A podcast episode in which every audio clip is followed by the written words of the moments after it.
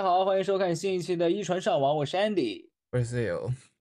哇，非常非常热血的一首歌啊！我现在整个鸡皮疙瘩都已经起来了。我相信所有看过或者说是没看过、听说过《排球少年》的观众朋友们，能够听到这首歌，肯定会像我一样如此的激动。没错，因为刚刚放那首歌就是《排球少年》的主题曲，第二季的《Fly High》。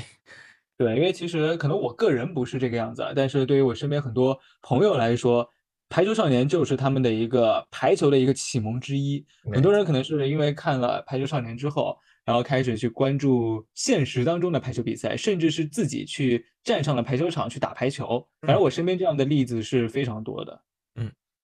那我们今天可能聊的话题就跟《排球少年》有关，也跟排球有关。对，可能和《排球少年》没有那么大的关系，但是我们今天聊的一定都是排球少年。嗯没错。那第一个话题，我们先来聊聊那个国际排联的一件大事儿吧。对，因为最近其实这几个周期啊，国际排联一直在做不断新的尝试。嗯，因为国际排联它有在想要去把排球的整个整个怎么说知名度和推广度给打起来，嗯所以想要去通过一些什么赛制啊，包括包装啊，或者等等其他的东西来对它进行一个推广。对，可能觉得之前的嗯排球有一些太朴素了，就不够有话题性那种感觉。没错。对，所以现在也是一直在不断的尝试弄一些新花样。当然，我觉得这些新花样有好有坏，有的尝试我觉得还是让我觉得耳目一新的，但有的尝试其实也挺挺浪费时间的那种感觉。展开讲讲呗。对，因为因为包括它的那个，因为之前我可能跟国际排联稍微有一点点联系，嗯。所以知道他们之前在想要去达到了一个什么样的一个目标，包括现在大家可能比较熟悉的知道国际排联就是签了一个公司叫 Volleyball World，它其实嗯。对整个赛事的一个包装啊都都做了很大的一个改变，包括我们刚刚聊完的 VNL，其实也是它在赛制的一个改变。哦因为之前可能它对标的是其他两大球，你像嗯。篮球和足球嗯。篮球有 NBA 在，嗯它有非常高的一个水准，它同时也有，就是如果聊 NBA 的话，这个话题太大了，所以就一笔带过。就大家都知道 NBA 很厉害，嗯然后足球的话有世界杯，嗯它就是有，就是大家可能四年都会把所有的目光聚焦在一个世界杯上面。对，对所以你可能平时的时候看这种国家队的比赛不是很多，但是你只要每四年一个循环，你就会 focus 在这一个上面。没错。然后它有非常就是参加多的，就是队伍数量很多，嗯然后最后的赛制也很激烈，就是单就是小组赛之后单淘汰赛，然后最后选出最后的那一个冠军，所以它是有这样激烈程度在的。然后像呃排球这边，可能之前大家觉得最受关注的是奥运会，但嗯是奥运会它又有一个就是另一个层面的东西吧，就是它是属于那个国家委会管的，它和你的这个协会其实你只是一个辅助的作用，你没有办法有绝对的话语权。对，而且对，所以其实国际排联也它其实有想去，对，国际排联它有想去稍微怎么说，打造一个可能就独属于自己的一个品牌，就是嗯。打造出一个独属于 FIVB 旗下的一个关于排球的世界杯、嗯足球世界杯这样的一个程度的这样一个比赛，所以去大力发展了 VNL，然嗯。后取消了世界杯，改成了奥运资格赛，然后包括刚刚有提到的，在洛杉矶奥运周期是世锦赛变成两年一次，没错。然后每年有 VNL 的比赛，然后还有那个洲际的一些比赛，嗯就他也是在做一些尝试，包括他世锦赛也扩军了。没错。对，所以其实他这些赛制都是有一点怎么说，你不能说是东施效颦吧，但是他有在去吸收其他协会办比赛的一些成功的经验，嗯他在把它运用在排球上之后，当然别人成功的经验你放在自己的身上不一定全部都是好的，所以有成功有失败。我觉得现在国际排联还在还在一个尝试的一个阶段，就是嗯还在进行的尝试，有可能是对的，也有可能是错的，这样一种感觉。对，尤其是可能我看排球也比较早，从零五年开始一直到现在，就感觉国际排联一直在，尤其是针对奥运资格赛，就是奥运资格的这个上面，一直在调整那个规则。呃，是的比如从那个东京周期就变成奥运资格赛，然后再到呃咱们这个周期就巴黎周期也是奥运资格赛，但是又扩充成八进二的这种赛制，再到洛杉矶奥运会。呃，现在变成这个样子，就是也简单跟大家介绍一下，就是它洛杉矶奥运会十二支队伍的入围资格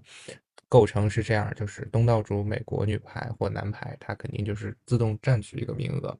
另外一个就是五个名额，就五张门票是来自二零二六年的各大洲洲际锦标赛的冠军，就是我们通常说的亚锦赛冠军呀、欧锦赛冠军，还有南美洲冠军这些，就它可以自动。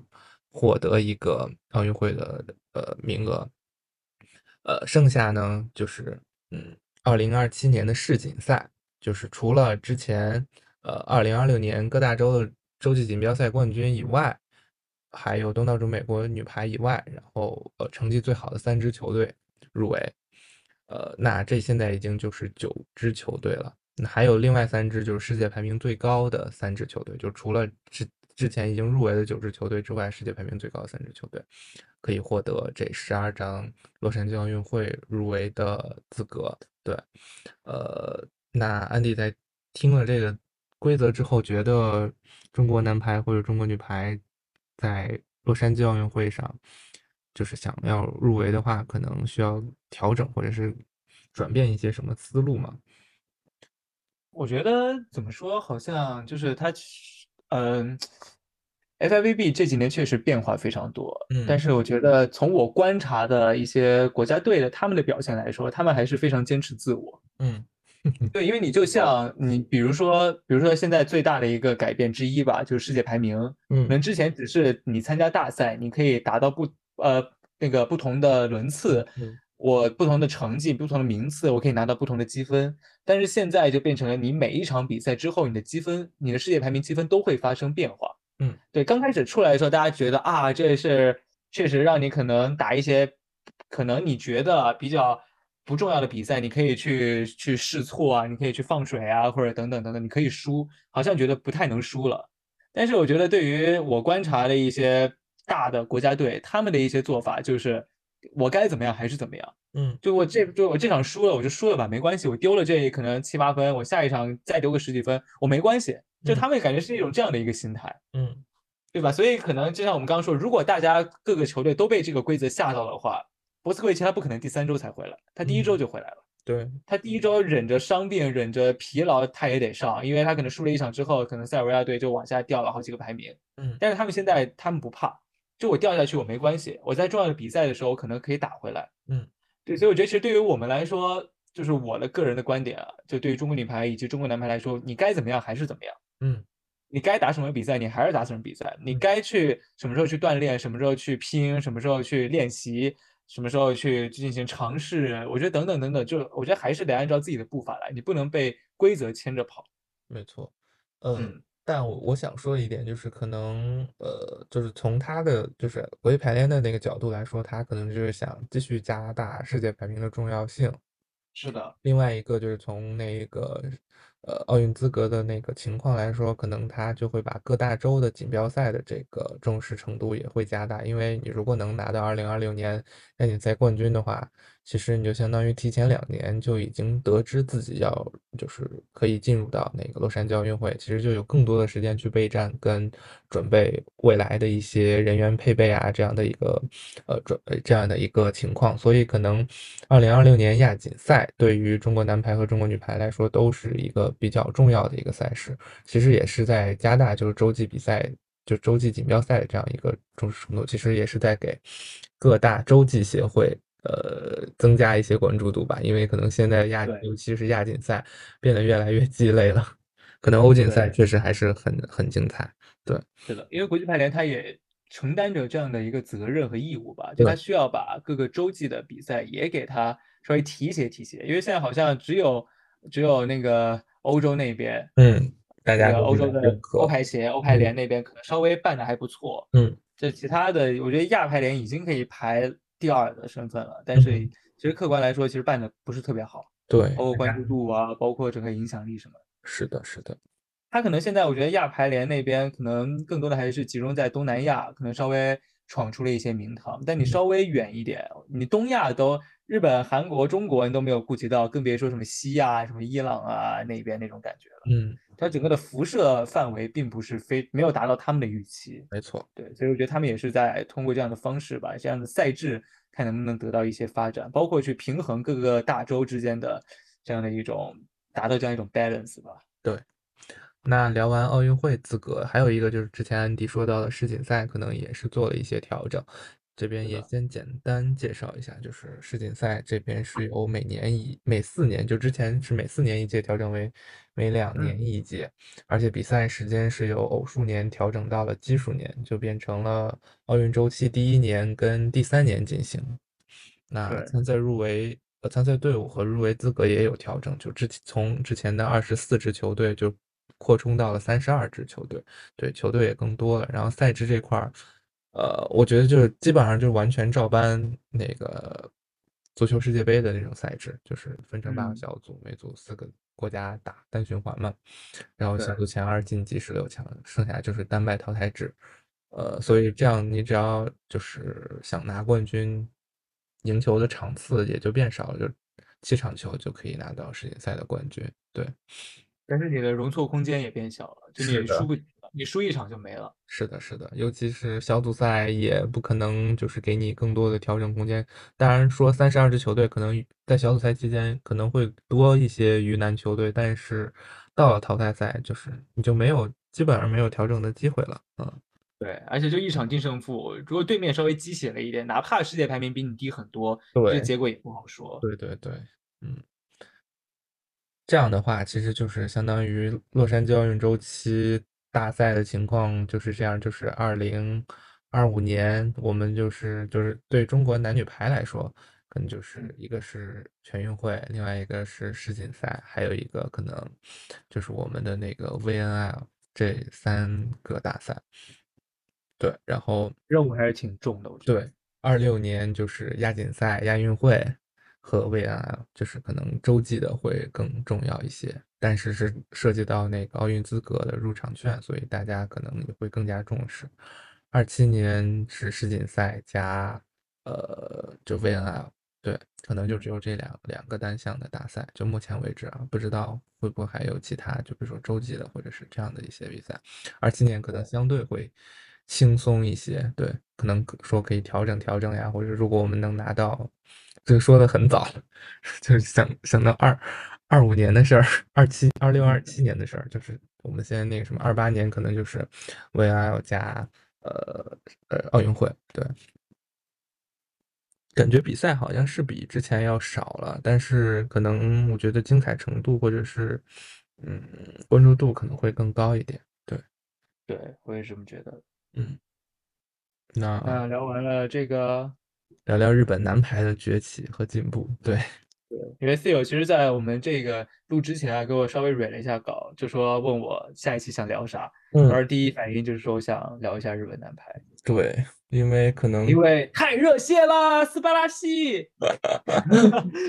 疯了！我们我们安迪真的是，因为日本男排这一次在温爱的表现，确实我觉得是出乎大家意料的。就是呃，我们能明显看到他们有进步，但是我们没有，就是大家可能都没有想到他会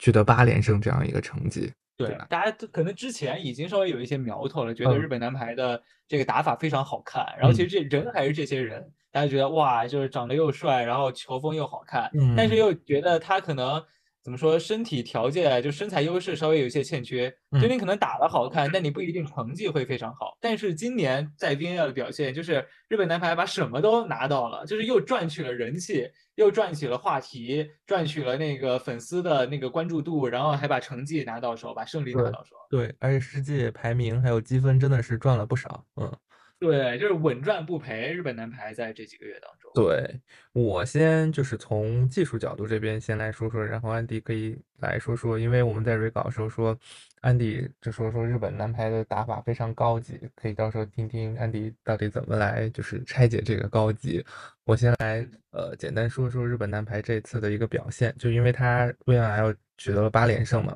其实主要我觉得就是靠他这四个人，就是高桥兰、石川佑希，还有他这个新的接应宫浦跟，呃，他的那个二传，关田诚大，就这四个人，就在我看来，可能是这支球队非常重要的呃支撑点。当然，你要说最重要的，我觉得肯定是两个主攻，就是高桥兰跟石川佑希。而且在男排的角度来看，他们的身高和条件其实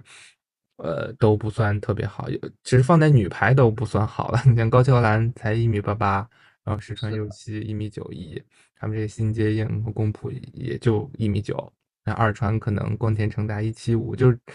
这个身高，可能主攻在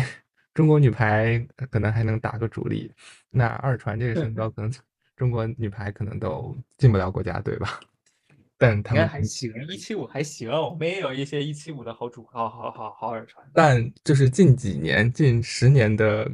女排，就中国女排国家队，就基本上是看不到。一七八以下的了，我觉得就我印象最深的就是王娜了，可能，嗯，对吧？但确实现在可能就是国际排坛，无论是男排女排，其实都在怎么说，朝着高大化的这个趋势去发展。他们有点反其道而行之的那个感觉，而且，呃，打的还非常好，就是又在那个不是在反趋势的一个情况下，还证明了自己，就是有有种可能在。嗯，排坛这种打法中注入一种非常新鲜或者非常好玩的一种打法，让大家觉得特别的好看或者是佩服的那种感觉。嗯嗯，怎么说？我觉得其实不能说它是反其道而行之吧，就感觉就感觉这个词有点像觉得日本男排是故意选了一群不高的人来打。对对对，这是我我表达有问题，就是可能是他们确实是从选材或者是从那个呃条件上来说，可能。也确实是，就是我们也大家也比较清楚，就说日本男排或者女排，就是他们的先天身体条件可能都不算特别好。对，嗯，就是他可能就是基础身高没有很高。嗯，对，但是我觉得，嗯，就是身体条件这个东西，它是一个非常广泛的一个概念。就大家可能，尤其是对排球这项运动来说，觉得你长得高、手长，你就是身体条件好。我觉得这可能有一些太以偏概全了，嗯，因为你的身体条件，包括你的，就如果从运动科学的角度来说，就既爆发的包包括你的爆发力，包括你的协调性、你的平衡性、你的等等一系一系列的运动表现能力，其实都属于你的这个怎么说？你的运动能力，就不光是你的基础身高而已。而且有的人可能我长一米八，我长一米九，但有可能一米八的人跳起来比一米九的人跳起来还要高，这也是很有可能存在的事情。就可能现在这支日本男排，他的基础身高不是非常的有优势，但是我觉得他的运动能力一定不差。对，因为他的一些协调能力，一些怎么说那种弹跳，就是对运动表现其实太好了。就是所以你看，你看日本男排的比赛，你会觉得特别的赏心悦目，因为他觉你觉得每个人都是在，就我的观感啊，你觉得每个人都是在动起来的，就他不是。简简单单就是在场上六个位置一站，就像站了一个木头一样那种感觉。每个人在场上都是非常的活跃，然后移动也是非常的迅速。你可能一会儿在五号位，一会儿就跑到六号位，一会儿跑到四号位，就前后排左右来回的一种切换那种感觉。就你有时候简单的去，比如说我稍微瞄一眼，可能某一帧的画面啊，你看日本男排那个每个人的一个站位一个取位，你可能最后发现，哎。他的好像基础站位并不是这个样子，但是他每个人就是可以在不同的位置上都可以打出那样的一种感觉。我不知道 Theo 有没有理解我刚刚这句话的意思，因为我刚刚好像没有表达的非常清楚。我很我我能 get 到，我能 get 到，就是呃，我觉得你说的就是大家其实就是场上六个人一直是非常有艺术性，或者是非常知道自己在哪个点，或者是哪个位置、哪个时机去出击，就是去打。去那个配合，而且是恰到好处的那个点和那个时机去，所以呃，从场上来看就非常的好看跟热血。我不知道我理解的对不对？对，我觉得差不多，因为就是呃，我其实想说的是，就刚刚 Phil 说要聊他的一些战术的一些方面嘛，因为我其实我对他的战术，老坦白来说，不是那种就是剖析的非常深的那种，我也只是看个热闹。但我觉得在看热闹的这个过程当中，也有。非常大的一些新的收获，嗯，那种感觉，就好像他在，比如说他在接一传的时候，其实日本男排他的一个一传阵型也是很简单，嗯，两个主攻加一个自由人，对，就你原来可能觉得这就是三个人接，你怎么样去稍微排一下这个位置啊，包括能有多大的变化呢？好像也想象不出来。但是你如果去看日本男排现在的比赛，其实哪怕这个一传的站位，他们也是可以玩出非常多的花样。嗯，他们就是把规则利用到了极致，你的一些呃那个各个位置的一些位置关系啊，然后去不断的进行磨合一些配合，然后最后打出来的一个就呈现出来的一个一传的阵型，其实是我觉得是不同于其他的一些球队的。我觉得大家需要去看比赛，真的 建议听完听完我们这期播客的朋友一定要去看一下比赛，因为我我的语言太苍白了，我没有办法跟您描述清楚到底是什么样子。我觉得你去看一眼，你就知道我在说什么了，那种感觉。嗯，当然，然后另外就是他的怎么说，他的一些拦防，因为我们都知道，可能日本男排他的身高不是很占优，身高不占优，最直观的表现出来就是拦网。对，因为其实我觉得矮个子进攻是完全不吃亏的。嗯，矮个子进攻有非常多的得分方式是完全不吃亏的，但是矮个子最吃亏的是他的拦网。你像刚刚 Phil 说，他的主二传关田成大只有一米七五，一米七五这个身高，你去打打国际男排的这种比赛，你可能对于他来说就是一个空门都有可能这种感觉，对对吧？因为你一七五，老实讲啊，一七五你在中国的一些业余的高水平的球队，一七五的二传其实都都有点偏矮了。真的吗？这个把边拦网都是都是很夸张，就是就感觉就是一个凹下去的那种感觉。哦。但是为什么感觉好像日本男排在拦防上并没有那么的吃亏？一个是他的防守非常好，他有非常好的自由人，他两个主攻的防守也非常好。嗯，对，所以你其实后排防守可以进行很大的一个弥补。另外就是他在拦防的时候，他会进行换位，比如说这一个轮次你是两点攻，然后你的主攻是你可能这个轮次的一个主要进攻人，有时候这个时候二传他根本就没有参与拦网。对他甚至有可能换到四号位去防你的小斜线，是的，由你的另外的副攻来进行把边拦网，然后主攻在中间三号位，就是中间的位置进行拦网。对，对，就是就是这个其实这个战术不能说是先进，但是日本男排他实施的非常的流畅。嗯，因材这个不是日本男排独创的这种感觉，但是他能够在比赛当中也这么干过，就是竹下佳将打那个主二传的时候。是的，就是他们，他们厉害之处不是在于觉得这个战术多么多么的新颖，嗯，他们的厉害之处，他们是可以把这样的战术，就是非常顺其自然的融入到他们普通的战术当中去。没错，对于他们来说，就是这个东西不是一个需要去非常做出了一个非常大的改变，这是他们就是非常习以为常的一个战术。对我觉得这是他们非常厉害的一点，包括大家现在可以看到非常多的一些 highlight，就是可以看到日本男排什么。什么什么二传或者谁先接了第一下之后啊，传到了后攻，然后后三那个人无论是主攻还是基本上都是两个主攻吧，对，然后跳起来假扣真传那种感觉。他们现在不光可以假扣真传，他还可以电传，然后电传还电的贼到位，就是说明他每一个人都是非常全面的，他在任何位置都可以达到他的一个能力，同时他的各项技术就是都是非常非常全面的一种感觉。嗯，对。那如果让安迪推荐一场，就是这次八场比赛胜利中，日本女排呃日本男排打的好的一场的话，安迪会推荐跟哪个对手打的？就让我们球迷去看看嘞。这个阿根廷，我觉得阿根廷算是那一场其实比较好，嗯，因为打了五盘嘛，其实他打的也非常的怎么说，非常的激烈，嗯。对，但是因为我没有，我刚刚犹豫了一下这个问题，因为我其实这段时间没有把他的每一场比赛全部都看完，嗯，对，而且有很多比赛我可能只是没有看完全场，可能看了一些关键的分数，看了集锦，或者说看了一部分这种感觉，嗯，对，所以就从我只看的这一部分来说，我觉得打阿根廷那一场其实还挺精彩的。好的，其实也听安迪介绍这么多，我觉得日本男排他的这个高级其实是。多方面和多条件构成的这样一个，就现在他的一个打法和这样一个成绩，更多其实我觉得是，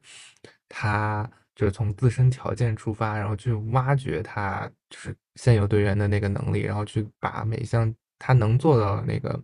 战术做到极致，然后另外可能从场上来。体现出来那种感觉又是非常向上、非常积极的，所以大家看起来非常热血。我不知道我这种理解是不是 OK 的，因为可能日本男排的比赛我也看的会稍微少一点，我也可能跟安迪之前说的，或者是集锦啊，或者是那个相关的一些会看一些，但是从整体就是从看到的那个感受给我，其实也是就是我刚提到这些，觉得他确实是，嗯，因为条件不够突出，呃，因为可能跟就是大家常规就是现在可能比较好的一些强队走的一些路线不太一样，所以大家会觉得就是日本男排这次的表现会非常的好，非常的突出。对，因为其实我刚又想到一个点，因为很多人可能在看，就是通过呃转播来看比赛，可能会更喜欢看女排的比赛，因为女排有来有回，就觉得很精彩。很多人觉得我看男排，我可能这个他确实扣的很暴力啊，但是我这球都看不清在哪儿，然后一个来回就发完球就没了，然后你发球还老失误，就看着容易把人看困。但日本男排的比赛。就感觉和看其他男排比赛不一样，嗯，他可以有防守，他可以有串联，他可以有这样精彩的对攻，嗯，这种感觉。就好像是大家很多，至少我身边很多朋友啊，喜欢打排球或者说喜欢看排球，很多都是受到排球少年的影响，嗯，没错。我觉得你看日本男排比赛，就是看到六个或者说七个或者说十二个、十四个排球少年在场上给你来了一个真人剧场版那种感觉，很青春的感觉是吗？对，因为我其实不是很喜欢看《排球少年》，就对我而言，因为我觉得里面有一些怎么说，有一些东西有点有点太过，太 over，太假了，就让我有一些跳戏。但是你看日本男排的比赛，你会觉得哇，有一些动漫里的场景能够在现实世界当中给你复刻出来。尤其他们的主攻的时候，我都是起鸡皮疙瘩那种感觉。这样我可能就是那个跑偏一下，尤其我觉得就是你刚才说他们那个有漫画里的场景，可能也。跟他们两个就是主攻的那个长相也是有关系，就 真的很就是像是从动漫里走出来的那个人物。对，伊西卡哇，伊西卡哇，对吧？脑残粉，我是我是个脑残粉。而说到排球少年这个，其实我我我我就是我也其实没看过一两集，但我可能就是排球女将会看过，就是特别啊，这个我也看过，那个什么晴晴空霹雳还是什么晴天霹雳，晴晴晴空霹雳，对。那个我觉得也是，而且那部剧好像也影响了很多就人去从事排球，爱上排球。对，我记不太清楚了，好像好多就是排球运动员或者是女排运动员，好像都是因为 那部剧，好像走上，好好，就是有这个原因吧。是的，嗯，我觉得看这些比赛就想起了那个《排球少年》里的一个比较有名的一个台词吧，嗯，就是排球永远是向上看的运动。没错。它不光是一个现实的一种感觉，因为你要跳起来扣球。然后我觉得世界排坛，你是以不断的在发展，你各个球队也是在不断的发展。就排球不是只有一一个标准答案，嗯，你可能不同的周期、不同的赛事、不同的球队，它都有不同的答案。你要找到最适合你的那个解题方法，找出你最适合的那个解题方案。这一下就我非常非常想要知道属于中国男排的这个解题思路在哪里。嗯，其实说到这个，我还蛮期待，就是咱们跟日本男排直接对话那场比赛，对，就相当于第三站第一场，就是是咱们跟日本男排去打。嗯，我这个时候有点飘，我觉得其实我们还是有一点点机会的。有机会赢吗？呃，不好说，我觉得可能就是从我这边可能四六开。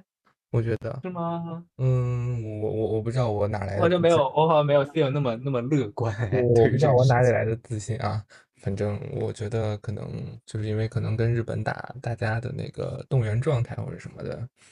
会不太一样。尤其呃热身赛，也就之前打了好几场，虽然日本男排没派什么主力跟咱们真枪实弹的打，但我觉得可能。呃，我呃，我的感觉吧，就是，嗯，直觉是告诉我，就是这场球我肯定会看，而且是带着一点期待去看。七月四日十九点，我觉得确实没有什么不可能的。就我觉得，哪怕无论你是赢还是输，我觉得其实对于我们来说，对于中国男排来说，你抱着一个学习的态度去跟人家打，我觉得这是非常重要的一点。嗯，就你有可能，你如果其实，呃，怎么说这个东西？因为这个比赛其实它并不是一个非常非常在客观意义上很重要的一场比赛，没错。就你哪怕赢，你如果只是靠打了鸡血或者什么突然一下灵光乍现去赢了一场比赛，这个有用吗？当然有用，但是你好像对你未来的成长有非常大的用吗？我觉得也不是，不一定。你一定要去学习到东西，无论你是赢还是输，你一定要有所进步，有所学习，才是会对你未来的一个成长有非常好的一个帮助。嗯，就赢不是最关键的，输也不是最关键的，你有你有成长才是最关键的。嗯，对。但这一点，我其实我私心来说，我还是希望如果能赢还是赢吧。如果赢的话，咱们 保级之路基本上就 能喘口气儿了。对，现在对于中国男排来说，能够去苟活在 VNL 当中是是最最重要的。对，因为你能得到更多锻炼机会跟增长见识嘛，对吧？嗯，其实我还是呃，今天其实聊的还挺多的，我其实还。是蛮认同，就是安迪刚刚说的，就是排球永远是一一项向上的运动。我感觉刚刚是把咱们本期节目直接给升华了，因为排球你看的多了，或者是你呃感感受，或者是观察的多了，你你就你是会觉得它就是一个可能从各个方面来说都是需要去找寻。自己最合适的，或者是，呃，从自己最合适的角度去出发，然后去做一些呃人员搭配，或者是球队打法的一些调配和调整。其实这个也是排球这项运动的魅力吧，就是从我这这么多年看过来，就给我的最大感受。对，那我们今天就聊到这里呗。对我们今天节目的最后啊，还是要来念一下我们的口播。哎，我现在让我念口播就是。觉得非常的荣幸啊，就是就是打心底儿非常的那种自豪感，觉得我们可能要火了，觉得我们的播客稍微有一些效果了。嗯，对，欢迎大家能够在小宇宙以及苹果 Podcast 搜索并关注一传上网。没错，尤其最近小宇宙，如果你你们在搜索就是首页端的时候，去发现那个最末尾端的那个推荐，可能会看到用我们的一传上网哦。是的，也可以把我们的播客推荐给你身边，无论是打排球、打网球，还是看排球、看网球，还是不看排球、不看网球的那样的朋友们，尽可能的帮我们推荐出去，因为我相信你听完这一期播客，绝对是有收获的。没错，就是体育小白也可能会变成网球跟排球的爱好者。对，如果我们能够把一名普通的人类变成一个体育迷，变成一个体育的观众，我觉得我和 Theo 就已经成功了。对。好的，那我们今天就到这儿喽，拜拜，拜。